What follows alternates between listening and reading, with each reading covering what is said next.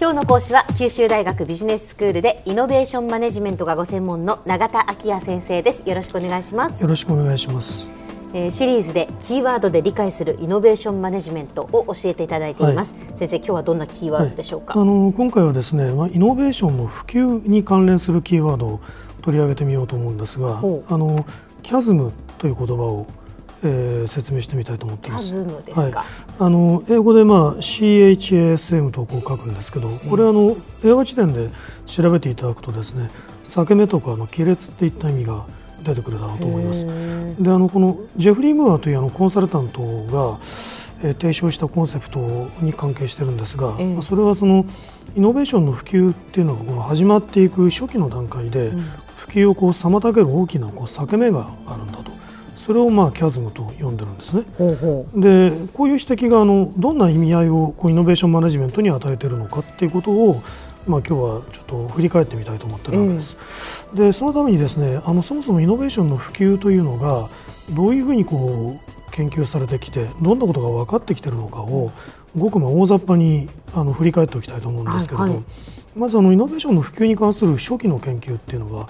主にその社会学者によって行われているんですね。この人たちはですねその例えばこう新しい製品とかある種のこう流行現象なんかがどう普及していくのかっていうことを観察していく中で、うん、それがその伝染病の感染者の割合と同じようなこう伸び方をしているというのでそれをその時間の経過に伴ってこう S 字型の曲線をあの描くモデルとして表していくんですね。でまあこの伝染病の流行現象っていうのをこう研究対象にしてきた分野に疫学という、はいはい、まあ、医学の一つの分野があるわけですけれども、ええ、ここであの発展してきたのモデルをこう適用しようとした試みなんですね。であのこのモデルはですねあの簡単な数式でカーブを表すことができるんですね。で一旦そういうふうにあの数式に置き換えてみると、うん、あとあ普及の開始時点だとか速度といった情報をこれに与えてあげれば普及率を計算することができる便利さがあるものですから、うん、この S 字型のカーブっていうのは非常によく当てはまる市場では将来のこう需要がどんなふうに伸びていくのか、うん、どのぐらいの普及率まで到達できるのかっていうことを予測するための方法としても、まあ、用いられるようになってたわけです。はいはいでしかしその伝染病の流行とですね例えば新しい製品の流行の間には一つのこう決定的な違いがあるんですよ。何でしょうか？何でしょう？それがその まあ疫学的なモデルの適用に限界をこう隠する重要なポイントなんですけど、はい、何かと言いますと、うん、伝染病の場合はそれは個人の意思とは関係なく保険者とこう接触することによって感染が広まっていくわけですね、はいはいはい、だけど新製品を購入するかどうかっていうのはそれを採用する人個人の意思によって行われるものだっていうことなんです。あなるほど、うん、そのまあ新製品と出会ったとしても、はい、そこでその伝染病のように感染するっていう移るわけではないですもんね。そねそこでまあ購入するっていうことではないですもんね。えー、そうですそうです。えー、医師に関わりなくこう流行していくとか感染していくっていうのとは違うわけですね。はいはいはい、でその意思決定の基準がその採用者のどういうこう属性に関係しているのかということがだんだん明らかにされていったわけです。例えばその採用者の所得水準だとか、まあ、教育水準といったような属性がこう多様であると、それによってあの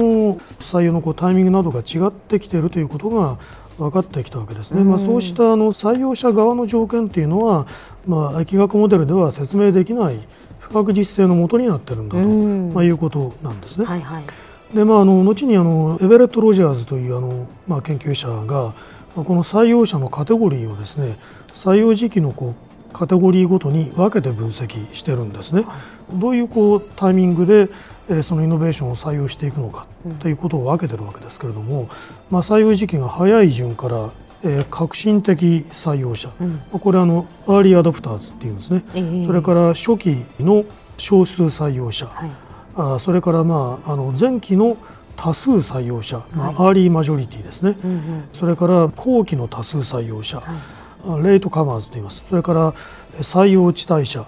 えー、ラガードですね、うん、でこういったようなあの、まあ、グループに分けているわけなんです。で、あ、のあれですよね。新しい製品がこう登場したときに、ええ、何でも新しいものが欲しいと思うんですが、え、それをまあパッともやっぱり掴む人と、それからあのちょっと最初にね買ってみようかなって思う人と、はい、ある程度買ってからこうそれを見極めてから使おうかなっていう人とっていう、はい、そういうことですよね。そうですね、えー、ですからあのこのじゃあムーアがキャズムっていうんだこの裂け目っていうのはどこにあるかというとですね、はいはい、彼があの初期の少数採用者 early adopters と呼んだグループと、前期の多数採用者 early majority と呼ばれたグループの間に口を開けてるんだというわけなんですね。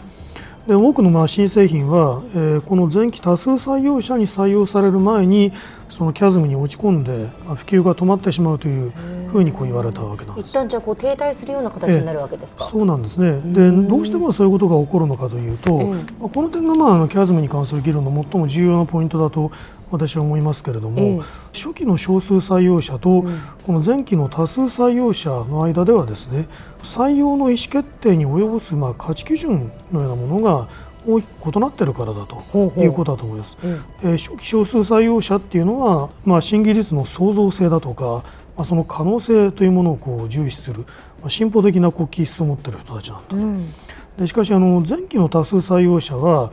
えー、価格だとか品質といったような点をこう重視する、まあ、実利主義者というふうに呼ばれてますけれども、まあ、ですからあのなぜそれを採用するのかという価値基準が違うわけですね、はいはい、実利主義者は進歩派である初期のこう少数採用者の採用状況などを見て、うん、まあ、それでこう自分もいや買ってみようということを決めるわけではないわけなんですね。はいはい。まあ、製品の評価などを参考にして採用決定するというわけではないので、うん、この両者の間に亀裂が生じると。でまあ、こういうまあキャズムを超えるということがあの現在の課題になっている製品というのはいくつか挙げることができると思いますね。例えば、はい、まあ、電気自動車、テレビ会議システム、まあ、ブルーレイもそうかもしれません、うん、今一つ伸び悩んでいるという状況だと思うんですね。でムーアはこういうキャズムを超えるための課題として、まあ、顧客の目的を達成するために必要とされるこう一連の包括的なその製品とか、まあ、サービスというものをまあ、 whole product っていうコンセプトで提唱してるんですけれども、はい、まあ、こういうことについてまたちょっと機会を改めてお話してみたいと思います。では先生今日のまとめをお願いします。はいまあ、あのキャズムというのは、まあ、イノベーションの初期少数採用者と前期多数採用者の間にある普及の境目であるという話をいたしました。はい今日の講師は九州大学ビジネススクールでイノベーションマネジメントがご専門の永田昭也先生でしたどうもありがとうございましたありがとうございました